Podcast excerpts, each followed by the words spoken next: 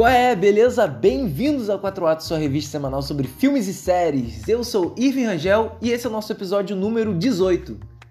Eu sei, eu sei, foi mal, não teve 4 Atos na semana passada, desculpa por isso. Como eu digo, é um podcast artesanal, escrito, editado e gravado por mim. Então, cara, eu preciso de tempo. E na semana passada o trabalho foi uma loucura, eu acabei me enrolando. Mais uma vez foi mal, mas estamos sujeitos a isso de vez em quando. Tá bom, de vez em nunca. O que você pode fazer é divulgar o 4 atos pra caramba, aí a gente fica gigante. E aí eu largo meu emprego vivo só de podcast. Já pensou? Pô, seria o luxo, né? Quatro atos todo dia. Mas enfim, um passo de cada vez. Enquanto isso, a gente segue aqui na, na humildade de sempre, fazendo aquele programinha maneiro. Bora pro radar?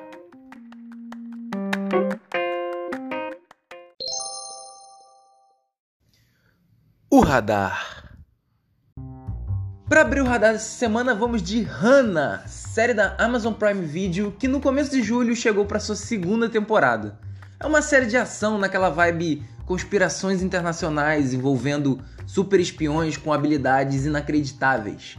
Só que no caso é uma garota adolescente que consegue escapar das mãos desses desse programa ultra evil do governo americano e cresce escondida na floresta. Hannah é baseado em um livro homônimo escrito por Seth Lockhead e David Farr. E se sua memória está funcionando bem, você vai se lembrar que já saiu um filme dela em 2011, onde ela era vivida pela Saoirse Ronan. O Eric Bana e a Kate Blanchett também estavam no elenco. Para essa série, um dos escritores, o David Farr, também foi roteirista, o que é uma estratégia boa, ao meu ver.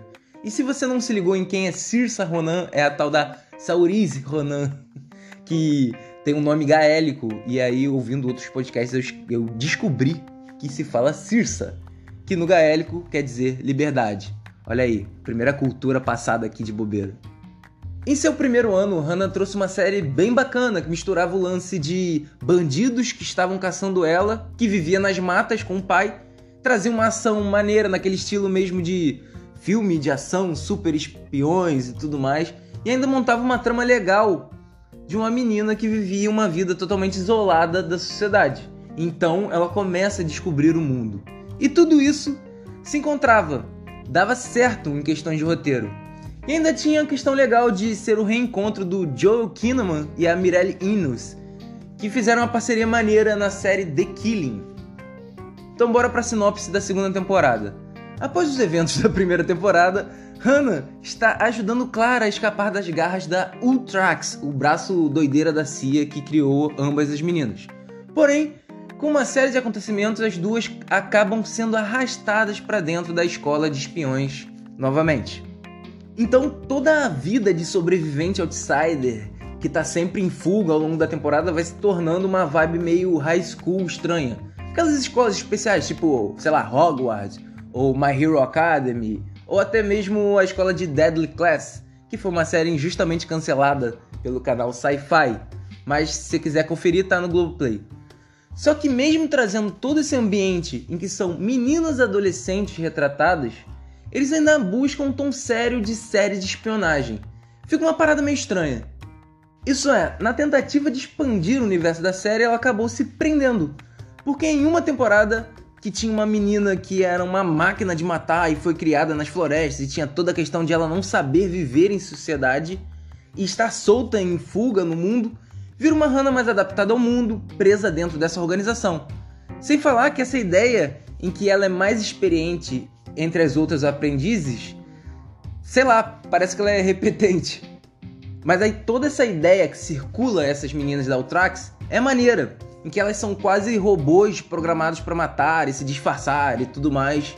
E a série coloca elas aprendendo a construir essa identidade secreta, esse alter ego em que elas irão apresentar quando forem soltas no mundo, ou quando se formarem, vamos assim dizer.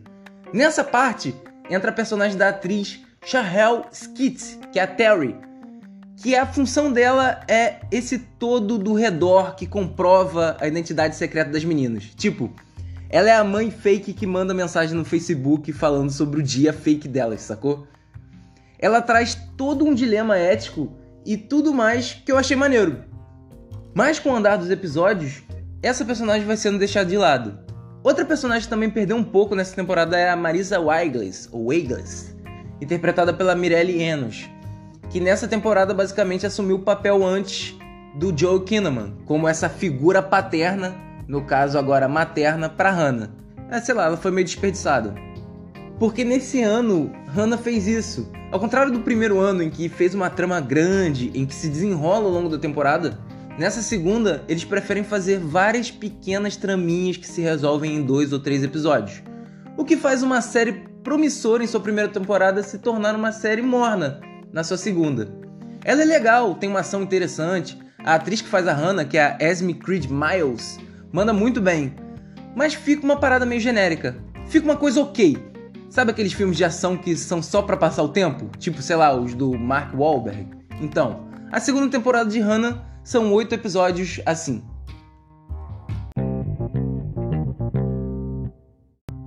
Agora, um momento raro aqui no radar, que geralmente é tomado por séries, agora vai ter um filme. Um filme com uma ideia diferente que aproveitou a oportunidade do momento.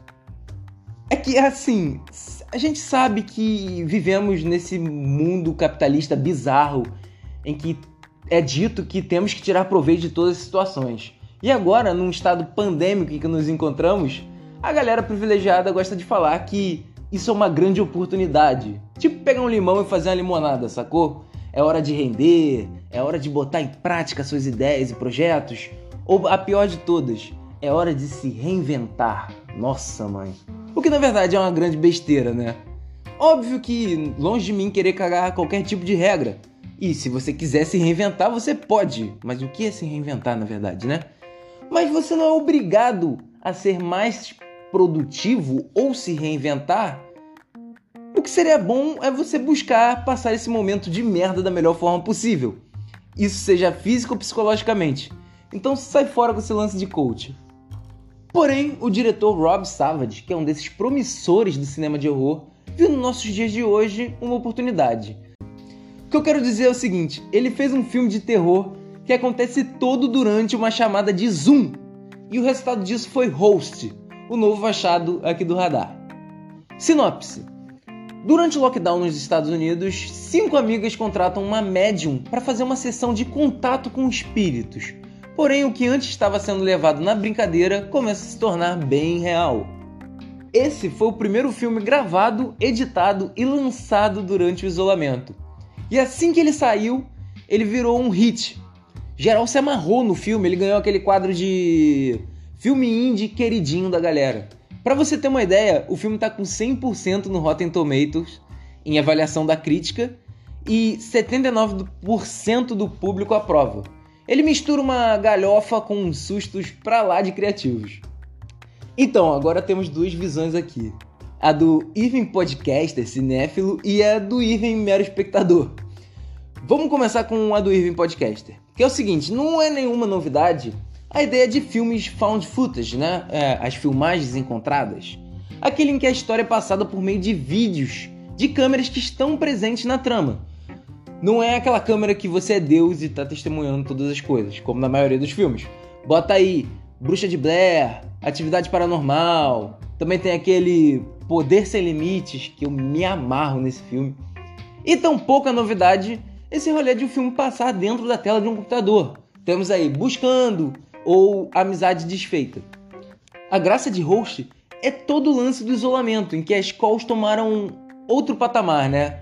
O, o filme explora todas as coisas presentes no Zoom e os papos dos quarenteners, como o tédio ou um debate sobre uma personagem que está recém-juntada com o namorado e eles estão se bicando, já que estão presos em casa. O filme já cria essa ligação com você de início, dando um forro legal para as coisas que ainda estão por vir. Como a ameaça do filme é um espírito maligno invisível, o diretor mistura os artifícios clássicos como louça voando, cadeira sendo arrastada, gente gritando, com as questões do próprio Zoom. Então temos aí brincadeiras com filtros, brincadeiras com os fundos personalizados da plataforma, sempre com aquela parada de fica aquele nervoso de o que será que está aparecendo na tela ali atrás de tal personagem. Como a própria conversa delas isso vai direcionando seus olhos, mas de toda forma você fica instigado, procurando em cada quadradinho do mosaico. Ah, e o filme também é esperto, ao meu ver, em revezar a parte do mosaico com a parte em que a tela troca de acordo com quem fala, ajuda um pouquinho a, a impedir o filme a ficar monótono, com aquela tela chapada do zoom. Sem falar que a qualidade da call de um zoom ajuda a disfarçar qualquer falha nos efeitos especiais, que ficam bem legais. De resto é jovem chorando encatarrado na tela, mas os atores, que são todos desconhecidos, eles mandam bem. Vamos agora ao Irving espectador. Cara, eu quase me caguei com esse filme. Porra, filme de espírito é foda. Foi uma ideia de Jirico assistir filme de espírito estando sozinho em casa, isolado. E ele não é desses filmes artísticos de terror de agora. Ele traz elementos mais clássicos, como o jump scare. E a trilha que fica subindo como um, sei lá, um silêncio que precede esporro. A última cena eu não vi, eu me escondi atrás do travesseiro e só esperei o barulho. Porra, tá maluco? O mais legal de tudo é que assim que o filme acabou, o meu apartamento começou a me sacanear. Começou a vazar água do chuveiro, minha geladeira começou a estalar. Porra, adoro quando isso acontece. Por fim, Host é um ótimo entretenimento para quem curte terror, ou para quem está acompanhado, ou para quem pode pagar a conta e dormir de luz acesa. Para você achar o filme, você vai ter que usar a milenar arte de dar seus pulos. Mas olha, vale a pena. Ainda mais porque é rapidinho. Não sei nem se pode ser considerado um longa. O filme tem 50 minutos então também não é curta. Então pode ser um média-metragem. E se você não reparou, 50 minutos é exatamente a duração de uma ligação gratuita no Zoom.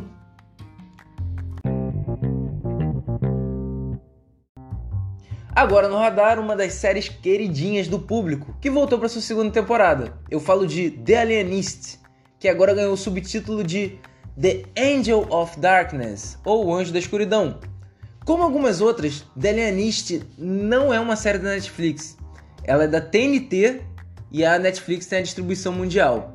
Isso acontece com outras séries como The Sinner ou Titans. Logo que acabar a temporada na TNT ou nos Estados Unidos, ela entra inteira no stream. Para refrescar sua cabeça, ou se você nunca viu, The Alienist conta a história do Dr. Laszlo Krasler, que é um alienista que é um nome chique dado na época para psiquiatra, que já que um tempo atrás as pessoas com distúrbios psicológicos ou mentais eram chamados de alienados.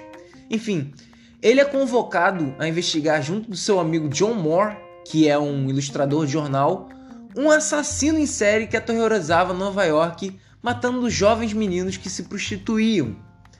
Com o andar da trama, Sarah Howard, a secretária do comissário e a primeira mulher a trabalhar na polícia, se junta à equipe. Ah, e a trama se passa em 1886, vale lembrar. Então a série tem aquele lance noir de época, todo aquele charme, né? Me lembra muito do Inferno, aquele filme em que o Johnny Depp busca o Jack o Estripador, filme baseado no quadrinho do Alan Moore. Então a série tem esse lance de uma Nova York ainda se desenvolvendo, com investigações em becos escuros, com assassinos que ganham uma áurea quase sobrenatural. Eu acho essa pegada muito legal. Isso sem falar que a série conseguiu um trio de atores de cinema para os papéis principais, né? O Dr. Chrysler é vivido pelo Daniel Bru, ator alemão revelado ao mundo com um ótimo Adeus Lenin, mas já está em Hollywood há um tempo. Ele já fez Bastardos Inglórios, até filme da Marvel ele fez. Ele é o Barão de Zemo, né, no Guerra Civil. O John Moore é vivido pelo Luke Evans, que daquele filme do Drácula, ele também fez o Hobbit. E não menos importante, a Sarah é vivida pela Dakota Fanning, que a gente conhece desde pequenininha, né? Ela é a filhinha do Tom Cruise em Guerra dos Mundos, por exemplo. Ela já tá aí em evidência há tanto tempo que parece que ela tem uns 50 anos. Porém, a Dakota nasceu em 94, o que dá a ela 26 aninhos. Olha que loucura, cara. Até Friends ela fez. E eu vi que o primeiro papel dela foi dublando a garotinha de Totoro, quando ela tinha 6 anos. Maneiro. Mas que vida também, porra, 6 anos trabalhando. Outra parada que vale dizer é que O Alienista não tem nada a ver com o livro do Machado de Assis, beleza? Eu lembro que quando a série saiu, muita gente confundia isso, já que o autor brasileiro tem um livro com o mesmo nome. Mas esse alienista é do romance policial escrito por Caleb Carr, ele que também fez o livro adaptado para a segunda temporada, The Angel of Darkness. E para a segunda temporada, algumas mudanças. O Dr. Chrysler segue com seu centro de tratamento para crianças com problemas psicológicos, mas o John Moore agora é repórter do New York Times e principalmente a Sarah não é mais secretária. E sim detetive particular abrindo sua própria agência. A trama começa quando a Sarah é contratada por um dignatário espanhol que teve seu bebê sequestrado. Claro que tudo isso escala para uma investigação de uma trama que envolve outro serial killer e gangues de Nova York.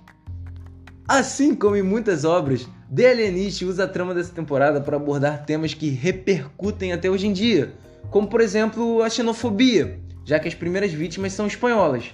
E é justamente nesse período que passa a segunda temporada que aconteceu a guerra hispano-americana, tá ligado? Eu também não tava, então bora de Wikipédia. A guerra hispano-americana foi uma guerra em 1898 entre Espanha e Estados Unidos, resultado da intervenção norte-americana na Guerra de Independência de Cuba. Ataques americanos a possessões ultramarinas da Espanha levaram ao envolvimento na Revolução Filipina e finalmente a Guerra Filipino-Americana. Então é isso, né? Mas a principal questão dessa temporada é a questão do sexismo, que era tão bizarro na época. Quer dizer, na época, né? Logo nos primeiros episódios você vai vendo toda a discriminação e injustiça que as mulheres sofrem. Como as mulheres humildes que se envolviam com aristocratas e engravidavam, ou até mesmo em como a lei era aplicada para elas. Com esse assunto tão evidente na trama, eles tomaram a acertada decisão em transferir o protagonismo da série do Dr. Chrysler para Sarah. É evidente que nessa temporada ela é a principal, até mesmo por tempo de tela. Então, engrandece muito todo o envolvimento dela com a trama. E a história mesmo, já que agora falamos de uma mulher detetive em 1898. Por fim, The Alienist conseguiu manter a qualidade técnica do primeiro ano e elevou o valor da série com todos esses assuntos e decisões corajosas tomadas, sabe? Sem falar que continua essa trama meio pseudo-assustadora, bizarra, que é bem legal. Os personagens secundários que entraram nessa temporada mandam muito bem. E agora é esperar entrar na Netflix. Se você não quiser procurar na internet. Porque se quiser, pode. Para encerrar o radar, um lançamento fresquinho, mas antes eu queria fazer uma pergunta meio ingrata. Eu queria saber como você faz quando se depara com aquela questão de separar o autor da obra. Tipo, você descobriu que um autor ou um ator fez alguma coisa errada. Você boicota tudo? Tipo, não vou assistir mais nada que esse cara fez. Mesmo sabendo que um filme ou uma série não é feita só por uma pessoa, ou você assiste de qualquer forma sabendo que você pode estar contribuindo para um cara que foi, sei lá, um abusador, um racista ou qualquer coisa horrorosa desse tipo. É uma parada complicada de se pensar, eu já me vi perdido ao meio disso. Não em cancelar racista abusador, né? Pelo amor de Deus. Mas com todas as outras pessoas ao redor que não têm culpa, não teriam culpa. Um dos grandes exemplos de pessoas que contribuíram tanto para o bem quanto para o mal é o autor Howard Philip Lovecraft, ou como ele é mais conhecido, H.P. Lovecraft. Ele foi um escritor americano que revolucionou o terror colocando elementos de típicos de fantasia e ficção científica. Foi ele que trouxe o lance do terror cósmico, do de outro espaço, ou aquela figura medonha em que a pessoa não consegue sequer descrever, que fica tão transtornada e confusa Nomes como Cthulhu, aquele bichão do além com cara de povo, e o Necronomicon, o tal do Livro das Trevas. É para perder a conta o, o número de filmes que foram inspirados na obra dele. E o último que eu me lembro foi A Cor que Caiu do Espaço, com o Nicolas Cage. Mas, cara, o, o, Lovecraft, ele ditou o tom da maioria dos terrores ficção científica que existem hoje em dia. Isso vai de O Enigma do Outro Mundo até O Farol, recentemente. Até mesmo na música você encontra o Lovecraft, né? O Metallica tem uma música chamada The Call of Cthulhu. Mas outra coisa que o Lovecraft era reconhecido era por ser um racista. E isso fica claro em trechos de sua obra. Eu li alguns e é surreal. Claro que eu não vou reproduzir essa merda aqui, mas quem estiver curioso, bota no Google. Não é aquela parada que ele dava a entender nos, nas sublinhas que ele estava sendo racista. Ele é abertamente racista. Ele, ele descreve um homem negro como deformado ou subhumano. É uma parada horrível, horrorosa, assim. E autores como o britânico China Miéville e o francês Michel Houellebecq, provavelmente estou falando o nome dele errado, afirmam que o ódio racial é o ponto central das obras do autor. O que eles querem dizer é que ser racista fez o Lovecraft escrever essas obras de terror sinistras, sacou? O autor francês em questão, ele fez um ensaio sobre o Lovecraft e escreveu o seguinte: É o ódio racial que provoca em Lovecraft esse estado de transe poético, em que ele excede a si mesmo na pulsação rítmica e louca das frases malditas. É ele, o ódio no caso, que ilumina seus grandes textos com um brilho hediondo e cataclísmico. Ou seja, com o racismo arrombado desse cara, ele consegue contaminar mais de, sei lá, milhares de obras que se inspiraram nele ou se basearam nele para mais de 100 anos na frente. Olha que, que coisa merda, sacou? Vale lembrar que o Lovecraft não é o único autor clássico que é preconceituoso. Shakespeare era machista e antissemita. Ele odiava judeus e mulheres. Pega a frase em Hamlet, em que ele diz: Fraqueza, seu nome é mulher. Olha que, que coisa escrota. E também tem um que a gente aprende na escola, que é o Monteiro Lobato, que inclusive em uma de suas obras ele defendia a esterilização de negros para que a raça desaparecesse, cara. Olha isso. Então eu volto com a pergunta: como é que faz? Você separa o autor da obra? Você cancela Shakespeare? Você censura essas partes? Ou você coloca um aviso no começo em que essa é uma obra racista, ou essa é uma obra de um autor racista, ou machista, ou antissemita e tudo mais. É um debate válido, né? Que a gente tem que tomar hoje em dia, inclusive com essas questões das estátuas e tudo mais.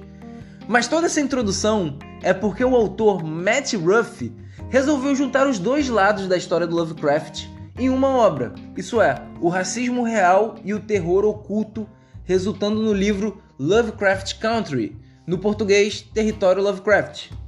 Esse livro que foi adaptado pela HBO e é a próxima série aqui no radar.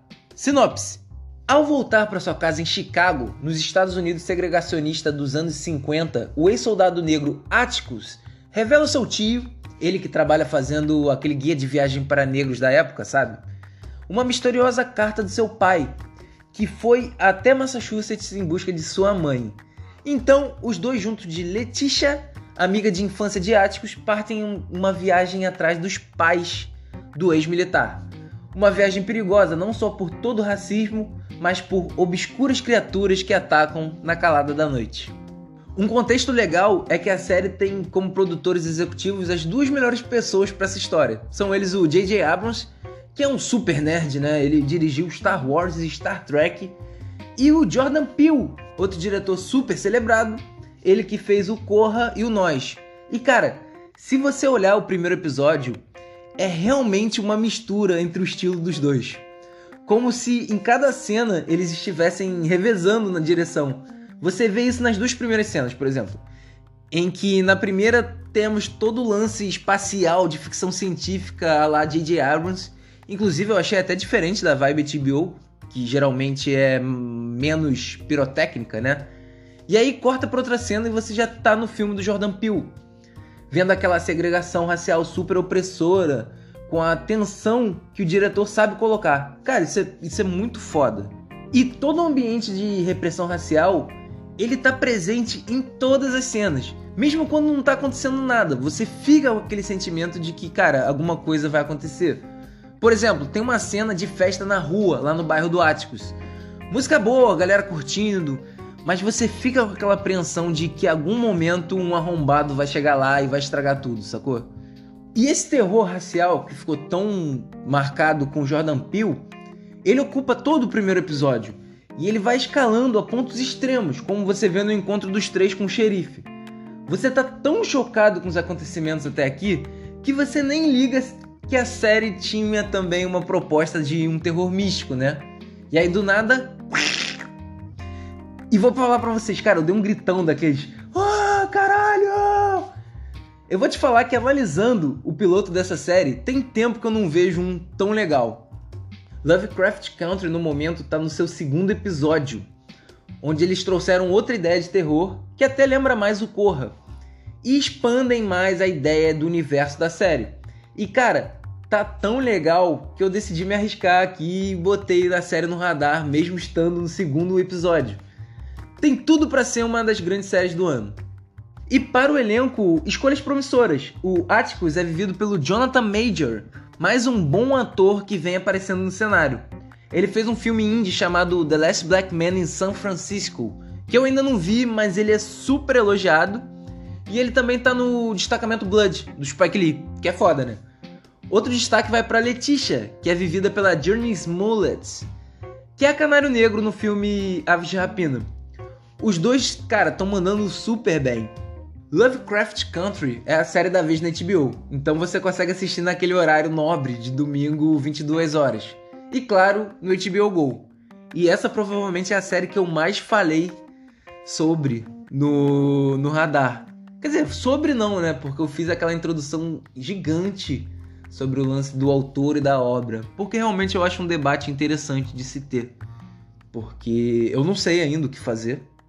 Quem, quem quiser trocar uma ideia, chega aí. E agora partiu Coluna Livre.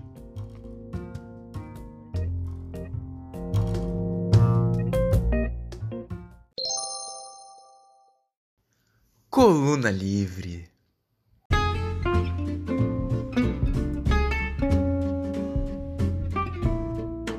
A pandemia do coronavírus acertou o mercado do cinema e da TV como um míssil. Ao meu ver, a gente tinha acabado de passar por um, uma grande conclusão de hypes monstruosos. Os filmes da Marvel tinham acabado de fechar seu ciclo com Vingadores Ultimatos. Star Wars fechou a sua trilogia, Game of Thrones acabou. Então a gente estava nesse momento de esperar qual seria o próximo passo da cultura pop. Qual seria a próxima febre e que histórias iriam nos encantar. Só que tudo isso tá tendo que esperar. Esse ano a gente vai se virando com os filmes alternativos aí da Netflix, da Amazon e streams em geral. Já que os filmes do cinema, cada semana tem uma data, então todo aquele planejamento de estúdios pulou pro próximo ano, se der. E aí, o pessoal que flopou nessa grande fase passada pela cultura pop tá aproveitando o momento para começar a organizar sua casa. E quem sabe começar a bater de frente com a galera. Esse foi o caso da gloriosa DC Comics, que aproveitou também que esse ano não rolou a Comic Con do jeito que a gente conhece e organizou um evento online gratuito para todos para mostrar o que está rolando com seus projetos. E aí rolou de tudo: anúncio de filme, trailer pra cacete, deram de tudo pros fãs e causou um, um belo hype. E tá, claro, a gente sabe que nos trailers 90% dos filmes vão ser maravilhosos. Lembra quando saiu o trailer de Esquadrão Suicida? Pô, a galera pirando, tiro, bomba, Welcome to the Jungle, Bohemian Rhapsody. E aí o filme saiu e foi aquele desastre, né? Então, se você me perguntar assim, se eu fiquei empolgado, eu te diria que. Pô, cara, eu fiquei muito empolgado.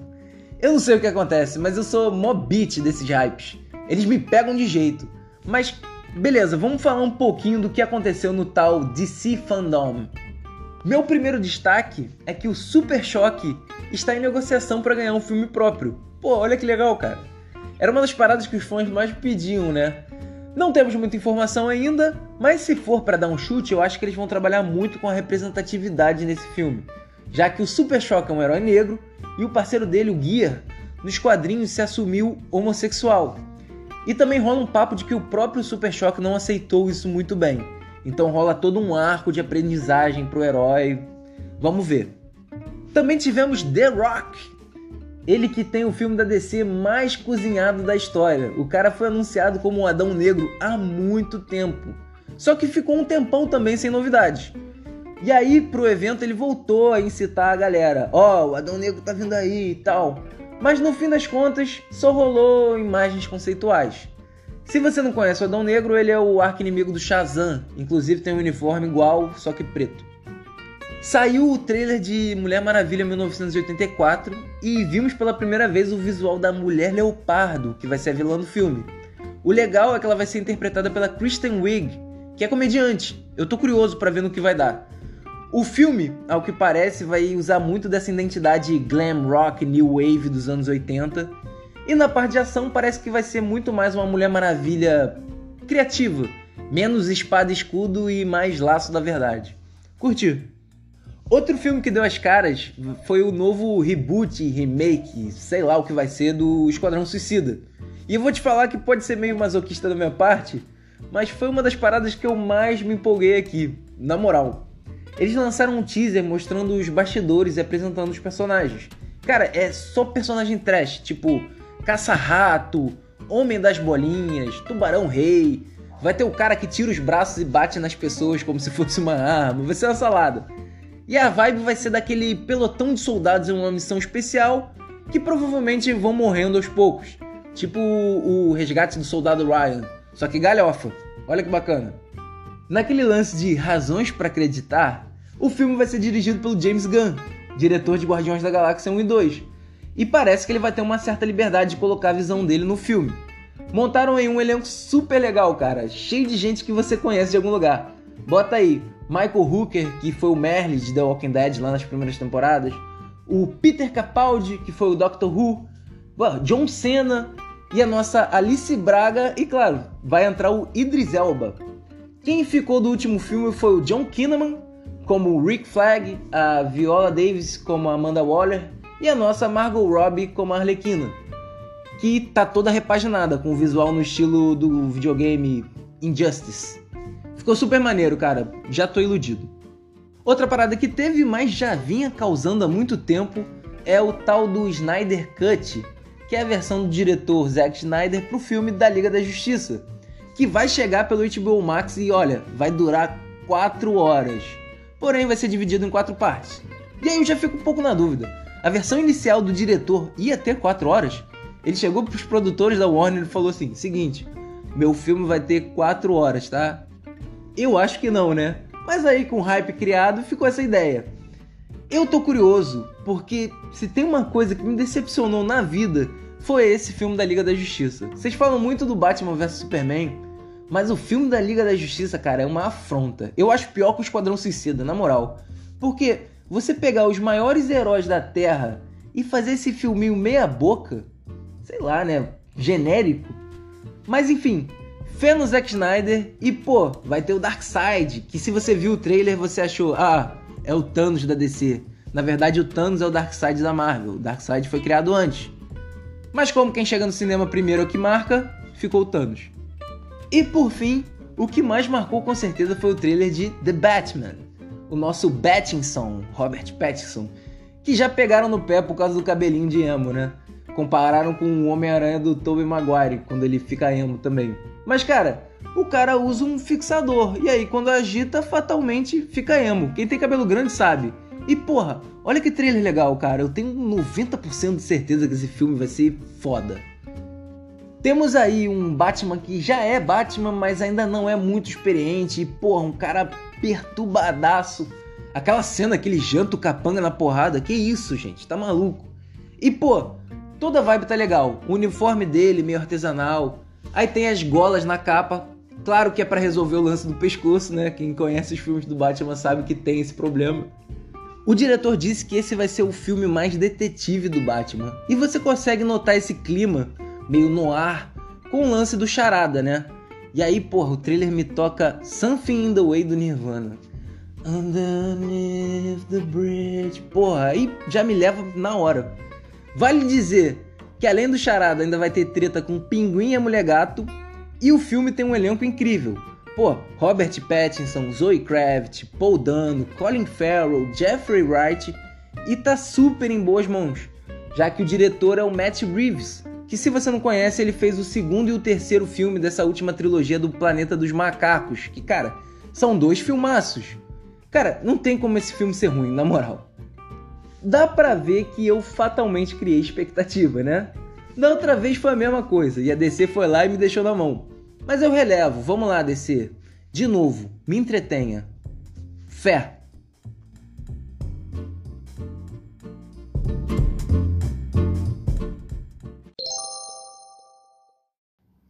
Filme da semana.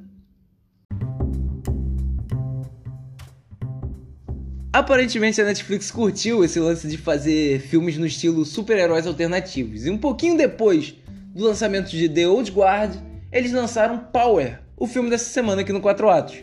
Diferente do The Old Guard, onde eles praticamente colocaram toda a responsa do filme na Charlize Theron, aqui em Power eles trouxeram mais personagens com atores carismáticos, montando um elenco interessante com o Jamie Foxx, o Joseph Gordon-Levitt e o nosso Rodrigo Santoro.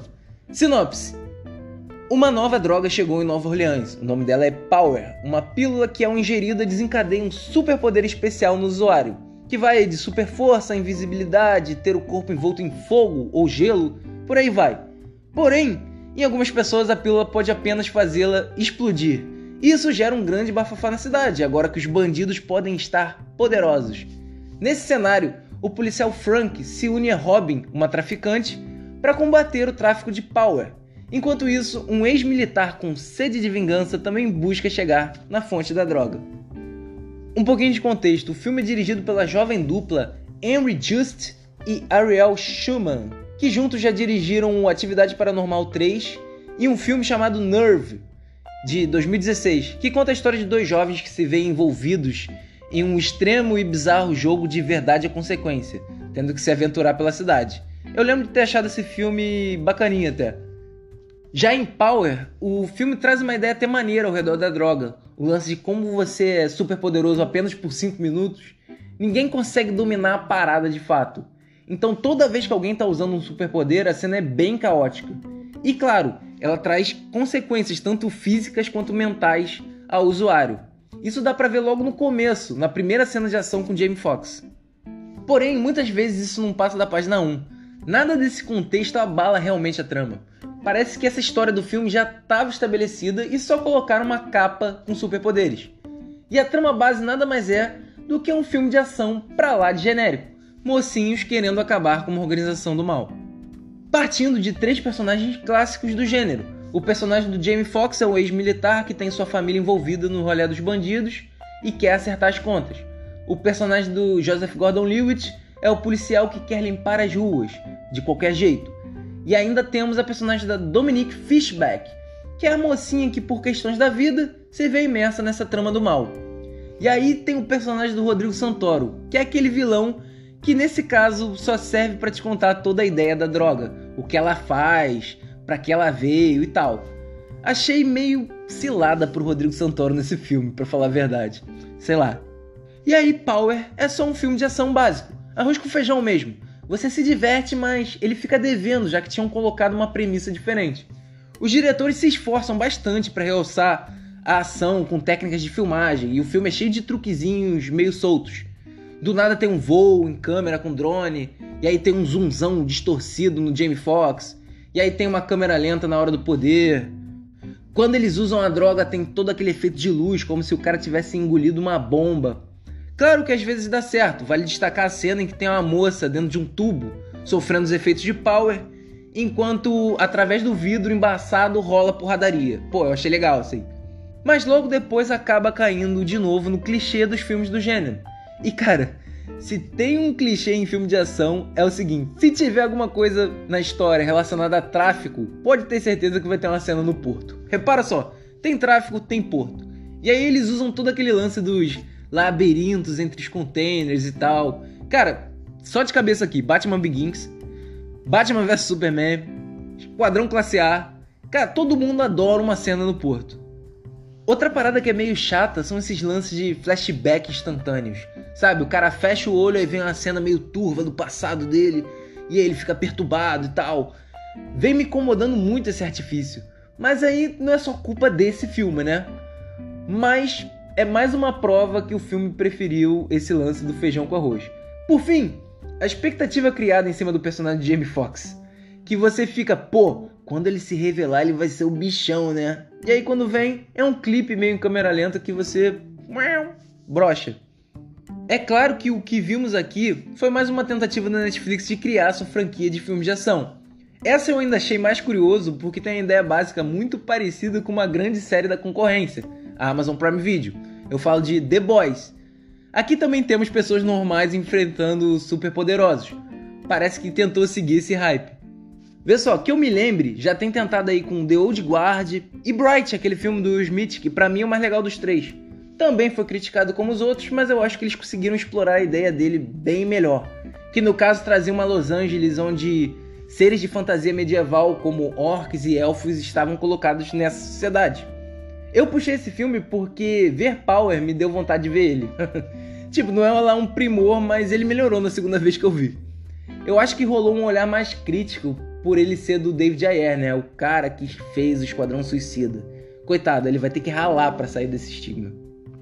Então é isso. Power é mais um desses filmes com a premissa super legal que, na minha opinião, faltou a coragem de explorar melhor.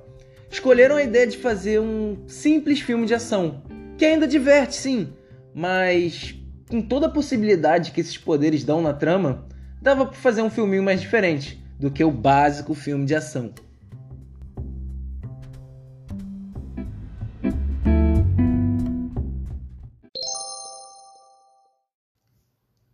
As indicações.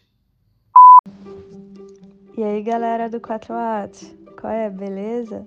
Tô aqui hoje a convite do Irvão para indicar uma série. Valeu, Irvão! E hoje eu vou falar da como vender drogas online rápido. Que conta a história de um adolescente nerdzão que decide vender drogas e, enfim, dar uma de descolado, recuperar a namorada que eles terminaram e com isso ele conta da ajuda de dois amigos e eles fazem uma grana danada e é uma viagem assim. Eu acho que talvez entre até um pouquinho na Guilty Pleasure, porque eu também emendei a segunda temporada, nem percebi que eu tinha começado, emendei na primeira. E que eu acho mais louco dessa série é que ela é inspirada em fatos reais teve realmente uma pessoa, um menino, que fez isso lá. E ele apareceu no set de filmagem da, da Netflix. E mostrou para eles como que ele embalava as drogas e tal. Eu fiquei assim, véi, que brisa. Maluco muito esperto. Tipo, muita loucura. E ele ganhava tudo em bitcoins. Olha só, que empreendedor. Poderia usar isso pro bem, né? Enfim.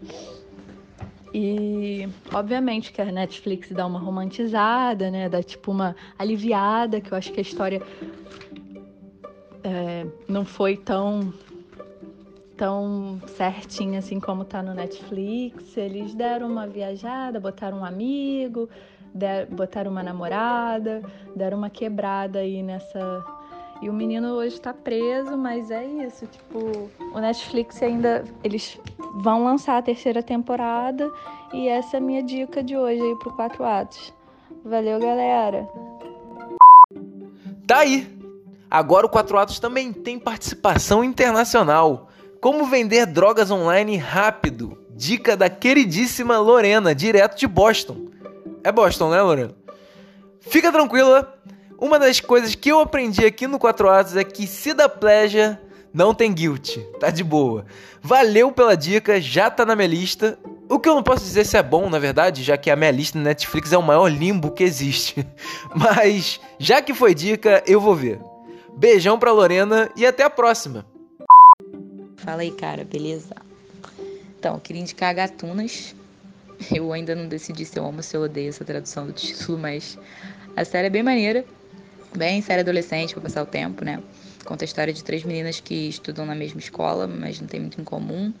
Aí elas conhecem no Kleptomaníacos Anônimos, que é um grupo de apoio para pessoas que têm esse vício, né, de fazer pequenos furtos em lojas. A série fala de várias coisas, fala de ausência parental, de luto, de relacionamento abusivo, de amizade, e tudo de um jeito leve. É, os personagens são bem legais, tem uma certa diversidade no elenco, que é maneiro, né? E é legal de acompanhar a construção da amizade delas, os processos delas, enfim. Passa no Netflix, a segunda temporada acabou de sair, eu ainda não vi, mas a primeira, a primeira temporada é bem maneira, né? Eu assisti agora antes de começar a próxima. Eu acho que vale conferir aí. Valeu, valeu.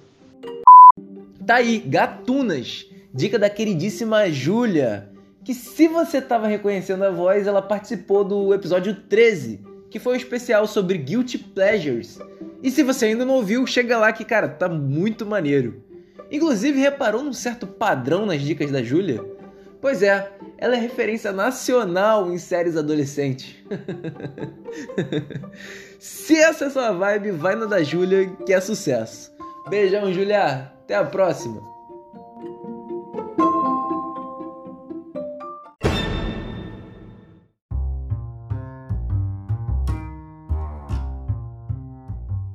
E com isso, amigos, chegamos ao final de mais um 4 Atos. E aí, curtiu? Eu curti. Como sempre, esse é o momento onde eu tradicionalmente divulgo os podcasts irmãos do 4 Atos. Temos aí o Insurgência com os nossos queridos Alex Camacho, Marcão Freitas e Pedro Bernardo, que nessa semana está falando sobre a importância da propaganda em regimes autoritários. Ou seja, mais um programão desses caras. E temos também o glorioso Que Jornaleco, capitaneado pelo nosso Léo Quebrada e Companhia Limitada, na qual eu me incluo. Essa semana teve de tudo, de final da Champions League a como desentupir a pia. é isso. Dito isso, eu gostaria de lembrar que qualquer crítica, sugestão ou alô é só mandar no arroba 4atospod isso aí, agora o 4 Atos tem um Instagram para ficar mais perto de vocês. Segue lá, arroba 4atospod, tudo junto. Nos vemos semana que vem. Eu sou Irving Rangel e esse foi o 4 Atos.